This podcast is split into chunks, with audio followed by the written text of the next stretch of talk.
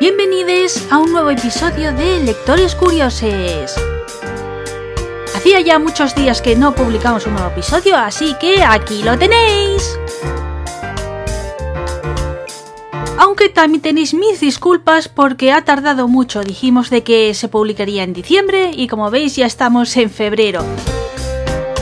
Y bien, ¿por qué ha sucedido esto? Pues bueno, un poco de desidia, las vacaciones de Navidad pues nos han trastocado un poco y por ello, aunque habíamos dicho que en diciembre habría un nuevo episodio, pues hasta ahora febrero no ha llegado e incluso ya os aviso a todos que es un episodio diferente al que tenemos formulado para este programa y es que lo que vamos a hacer es un monográfico de Alberto S. Torner. Es un autor que siempre ha confiado en mí para reseñar sus obras, que por ello pues tuve claro que en este podcast tenía que aparecer y lo que voy a hacer es un bloque donde os voy a explicar pues cómo conocí, qué me ha parecido la obra que he podido disfrutar de él y después pues tendremos un bloque de entrevista, ¿de acuerdo? Me ha contestado a cinco preguntas y bueno pues así también os hacéis una idea de escuchar y lo he decidido porque creo que un autor pues nos acerca más, ¿no? A lo que escribe y no son opiniones de terceros sino que tienes su propia experiencia y opinión.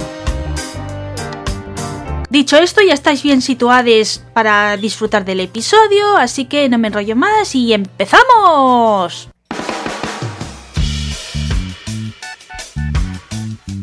Bien, Alberto S. Torner lo conocí cuando publicó su novela La redención de Agartha y estaba buscando reseñadores para dar difusión pues a esta primera obra que había realizado. Y bien, para esta función pues podemos hacer dos cosas. Una, hacer un aviso en abierto que te venga la gente que quiera reseñar la obra o como él hizo que nos iba contactando en privado uno a uno nos decía oye tengo esta obra, te interesaría pues leerla, darle difusión y bueno en mi caso fue por Twitter y mensaje directo me dejó pues eh, la portada y un poco la sinopsis y me dijo va sobre fantasía. La verdad que era un género que hacía tiempo que no estaba tocando porque como colaboro con Cazador de Ratas pues era más ciencia ficción últimamente lo que estaba tocando y dije oye pues ¿por qué no? Porque yo empecé con fantasía pues volvemos a los orígenes así que le dije que sí y me envió una copia física a casa y bueno pues ya desde ese momento flipé. ¿Y por qué digo que flipé? Pues bueno, primero que la edición está muy cuidada, o sea, yo no me imaginaba de que me encontraría un libro con una calidad de papel, el tipo de maquetación, o sea, tiene detallitos, eh, la maquetación del texto, pues tiene imágenes, ilustración, pero es que en medio del libro tenemos ilustraciones a color. Eso es un detalle que cuesta mucho económicamente, que por eso pues los libros para economizar pues o no hay imágenes o hay muy pocas. Entonces es un detalle agradecer mucho de que Alberto decidiera pues hacer este tipo de edición y la verdad que lo disfrutas muchísimo porque es que te permite situarte perfectamente en ese universo que ha creado. En el terreno de la trama se nota de que le ha pensado muchísimo la historia porque es coherente, tiene un hilo conductor pues que hace de que la sigas muy fácilmente, está escrita pues con palabras sencillas, fáciles de entender y como es un mundo propio, ya sea de que la estés picoteando entre horas o simplemente de que hay personajes que tienen su trama propia, entonces claro, si están un rato narrando la historia y el contexto de uno, cuando retoman un, uno de esos personajes de que no tiene pues tanta explicación en este libro, pues te puedes perder y decir, este en qué momento estaba, en qué situación o quién era, ¿no? Entonces hace como pequeños recordatorios para que nunca pierdas el hilo entonces eso es un detalle que yo agradezco mucho y que muchos libros de fantasía noto que es lo que falta y que por eso hay alguno que se hace muy complicado de conectar con ellos. Quizá el encanto que tiene la redención de Agartha es la gran variedad de personajes que tiene. Y con esto no me estoy refiriendo al tema de cantidad de personajes, que la verdad que es un abanico muy amplio, sino en las condiciones. No todos son de una misma raza o una misma especie, sino que cada uno tiene sus matices e incluso podemos ver el tema del mestizaje, de los híbridos. Por ejemplo, en este primer libro, la gran protagonista es una Dinf, que es una mezcla entre elfo oscuro y elfo blanco que además protagoniza una relación LGTBI con una de las humanas de la historia. Entonces creo que es una obra muy completa, muy coral y que precisamente con el perfil y la sensibilidad que tenemos aquí en Lectores Curiosos consideraba de que encajaba perfectamente que por eso era justo pues presentarla y dedicarle un episodio. Pero los héroes de Agartha no solo tienen este volumen que estoy hablando, sino que el año pasado, en 2020, Alberto publicó la segunda parte de la historia que se llama El susurro de los errantes. En tema de la edición es exactamente la misma calidad, o sea, tiene un buen papel. Los temas de la maquetación del texto de enriquecida y que no es texto plano, como se suele decir, pues lo comparte. Tiene ilustraciones a color muchísimas. Creo que incluso me atrevería a decir que tiene más que la primera vez. Y la única diferencia entre estos dos libros es que el primero Alberto lo publicó con una editorial y este es un autopublicado 100%. En trama, la primera obra, pues obviamente era muy introducción para presentarnos pues el mundo, el universo que había creado y los personajes, y en este encontramos muchísima acción, o sea, si os gusta mucho el tema de las batallas y mucho de épico, ¿no? Como se suele catalogar, pues el susurro de los errantes lo cumple al 100%. Y en el tema de personajes yo no soy muy imparcial, porque para empezar aparece un personaje que está basado en mí, también conozco a algunos compañeros de Twitter de que los veo reflejados en personajes también. Entonces, claro, es una novela para mí diferente porque es como que ya forma parte del universo de Agartha, ¿no? Pues si tenéis curiosidad de saber si en este volumen se acaba la historia, deciros que no, que aún está abierta porque es una saga planteada en trilogía, ya me lo dijo el autor, con lo que nos faltaría el tercer y último volumen y que tampoco lo he comentado, deciros de que la ambientación es mitología nórdica y todo ese mundillo. Entonces, si os gusta ese aspecto, pues es un libro también muy recomendable y que no os va a defraudar.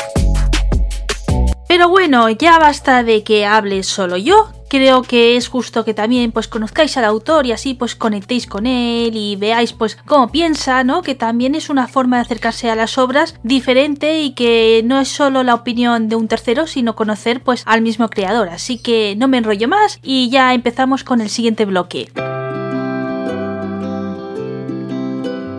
Hola Alberto y muchas gracias por pasarte por Lectores Curiosos. La primera pregunta o cuestión que me gustaría que nos trataras es ¿desde cuándo estás dándole vueltas a esta historia y a crear un libro relacionado con el universo de Agartha? Bueno, pues Agartha en, sí el término Agartha no no lo he inventado yo ni muchísimo menos. Es un término que se utiliza en prácticamente todas las culturas antiguas que, existen en, el mundo, vamos.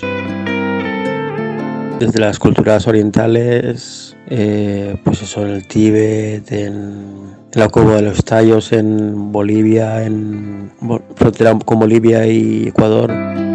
Todos hablan de, eso, de la, del interior de la Tierra, ¿no? De, la, de esa teoría de la Tierra hueca. Y Agartha yo no lo he inventado, simplemente lo he utilizado para montar un, marco pseudo medieval y meter ahí mi, mi, mundo. Ahí sí que metido yo razas, razas de mi, imaginación ¿no? y conjugándolas con, con otras razas de, de la mitología nórdica.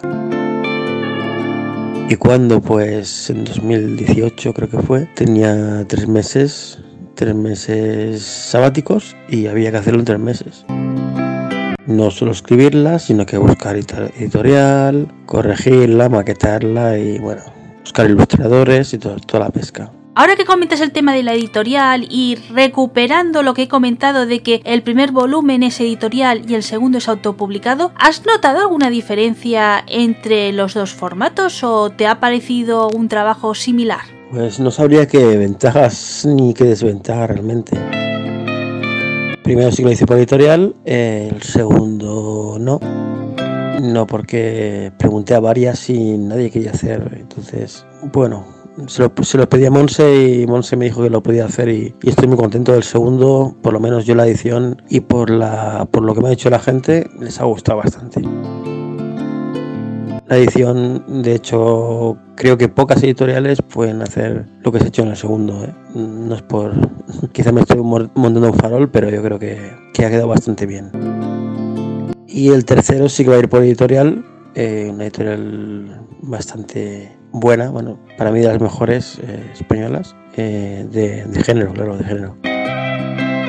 Y he hablado con las chicas y me han dicho que sí, que pueden, prepararlo. No, sabía que, que preparar autoedición y, y, ahora me han dicho que sí, que sí que lo hacen, con lo cual estoy bastante contento. Y ventajas y desventajas, yo creo que son todas desventajas, porque la gente que ahora mismo está todos los escritores creo que son un poco masocas, sobre todo los autopublicados, porque realmente la cosa está jodida, ¿no? Seamos sinceros, está jodida. Si eres escritor es masoca y, y si eres escritor y haciendo novela ilustrada, todavía más, porque vale un precio la novela ilustrada, el ilustrador tiene que cobrar, claro, tiene que cobrar bien, y eso un dinero y luego no, no te lo agradece nadie, es una cosa que no, no sé.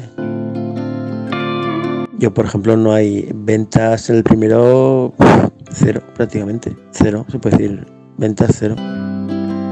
Entonces tú preparas, te gastas un dinero y, luego no hay ventas, es simplemente hobby, hobby que te guste hacerlo, que quede una cosa bien y ya está. Hago un pequeño inciso de que si alguno de vosotros que nos estéis escuchando tiene curiosidad por tener los dos libros de Alberto, os dejaré tanto su Twitter y su Instagram para que os podáis poner en contacto con él y que os dé todos los detalles.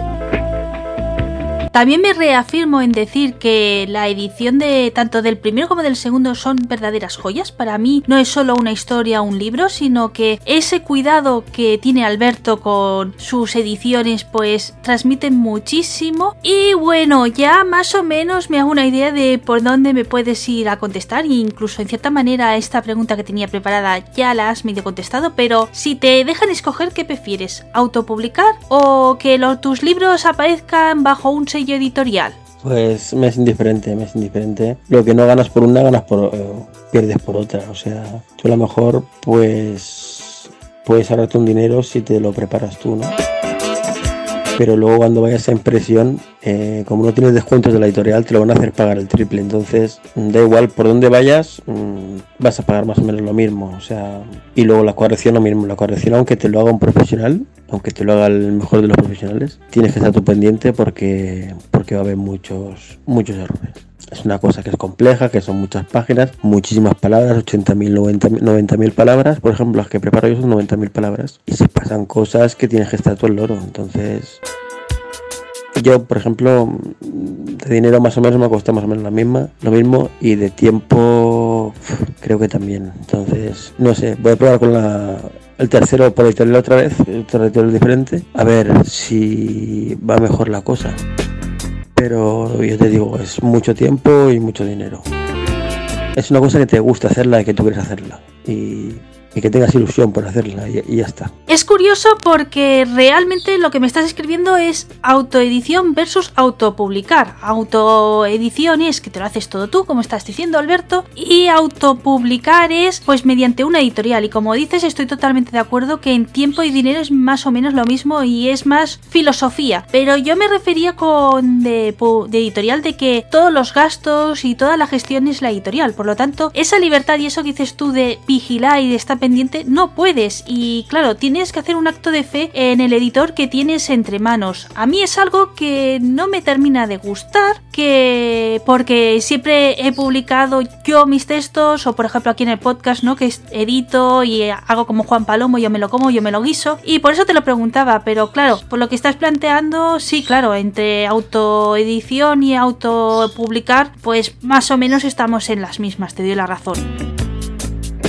Y sí, me centro en el tema de las preguntas, ya estamos en la penúltima y en esta me quería centrar en el segundo libro, o sea, El susurro de los errantes, y es que en esta segunda historia has incluido personajes basados en personas reales.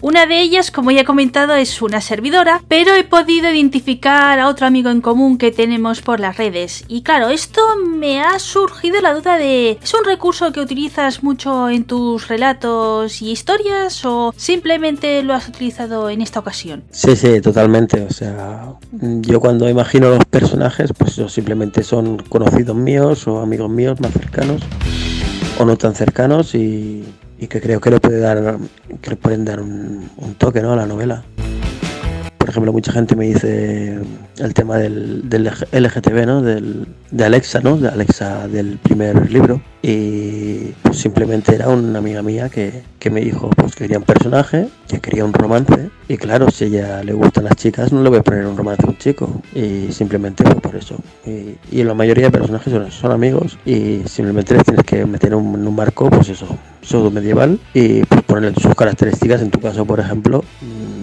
dije, joder, Vanessa, mm, siempre me está dando retweets, una chica maja, a ver, a ver qué le gusta. Miré, vi que habías publicado los agapornis y yo, joder, pues no hay más. Le voy a poner algo relacionado con los agapornis y ya está. Y para sí, para con todos, con todos los personajes. Pero, con el 90%, a lo mejor alguno no, pero la mayoría son conocidos.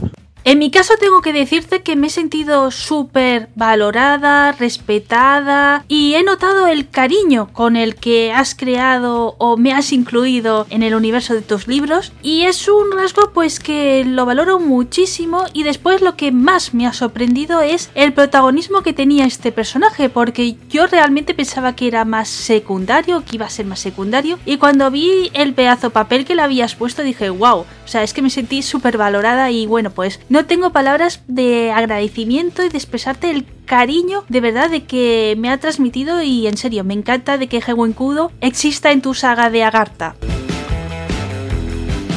Y aunque estaría horas hablando contigo, creo que ya una última pregunta o cuestión, que es una muy difícil en estos tiempos, que es el cara al futuro. O sea, la próxima novela relacionada con esta saga, ¿cuándo va a salir? Si tienes algún libro entre manos, por ejemplo, pues mientras estaba preparando esta entrevista, pues anunciaste de que vas a publicar este año el Rush oculto. Espero haberlo pronunciado bien. Y bueno, si nos puedes decir eso, unos 5 céntimos de este libro y cuando podremos encontrar al fin el final de Agartha, pues te estaríamos muy agradecidos. Pues ahora mismo lo más lo más cercano que tenemos es eso, es este proyecto, ¿no? Que ya que ya he subido la portada.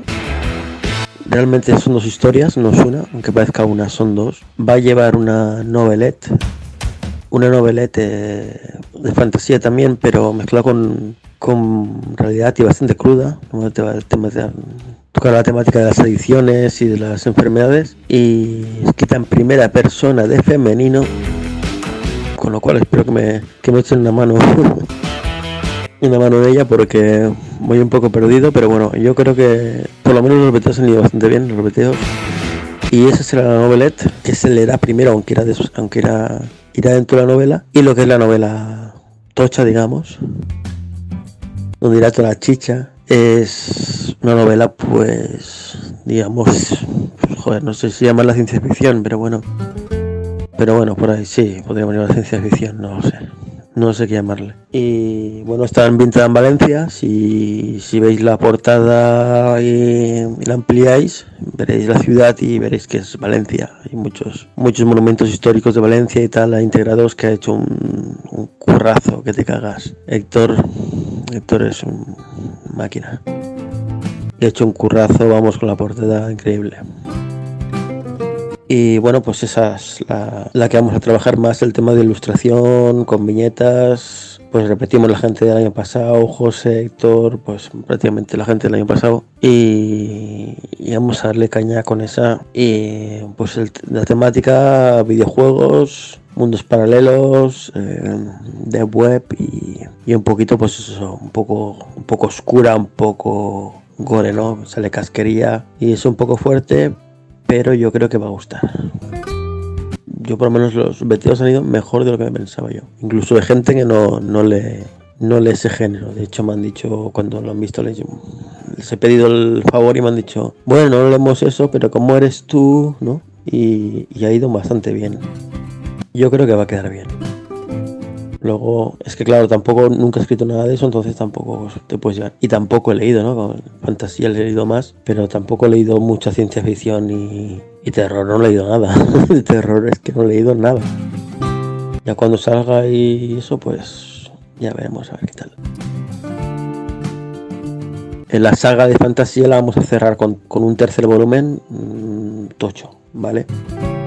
no va a ser tan finito, ni, mucho menos. A mí la historia me salían cuatro, pero joder, meteros cuatro va a ser un palizón. Entonces, cerrarlo con tres y que el tercero, pues ya te digo que va a ser va a ser tocho y movidito, bastante movidito. Y, y cerrarlo ya, porque hacerlo más largo, pues tampoco me parece bien.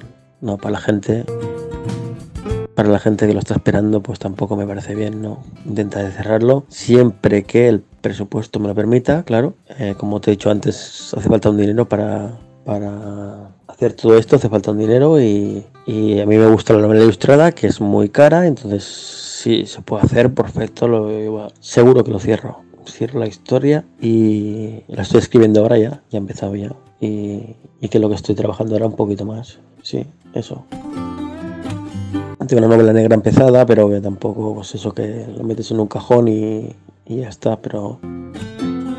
luego también quería hacer una saga de piratas. Una saga de piratas me molaría mogollón. Así en distopía y tal, me molaría mogollón. Pero, pero vamos, lo más, lo más, lo más próximo que tenemos es esto que creo que ya va a ser una realidad. Y porque he hablado con la editorial ya y me han dicho que sí que me lo voy a preparar sin problema. Con los ilustradores también, la portada ya está y se van a poner con las ilustraciones ya. Y eso, eso sí que va a ser una realidad.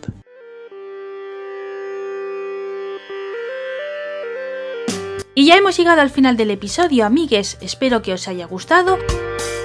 Agradeceros a todos los que nos hayáis escuchado, en especial a Alberto, que además pues ha participado y bueno, pues que ha hecho posible que esté este episodio. Y también a él le quiero agradecer de que siempre confíe en mi persona para promocionar sus obras. Y nada, el siguiente episodio de Lectores Curiosos tenemos pensado que sea para abril-mayo. Nos gustaría que fuera más cercano a mayo, ay, perdón, a abril por el tema de que es el día del libro. Entonces, pues bueno, creemos que siendo un programa literario, pues es un mes que tiene que publicar pero que sepáis que estamos en esas dos franjas y de mientras a una servidora la podréis escuchar en el programa de Cultura Geek Marveliana Tecnóloga. Si te ha gustado el episodio que acabas de escuchar, por favor síguenos en nuestras redes sociales de Facebook, Twitter e Instagram con el usuario arroba ondaloja o en nuestra web www.alojaonda.com. Venga, anímate a sumarte a la ola de los podcasts.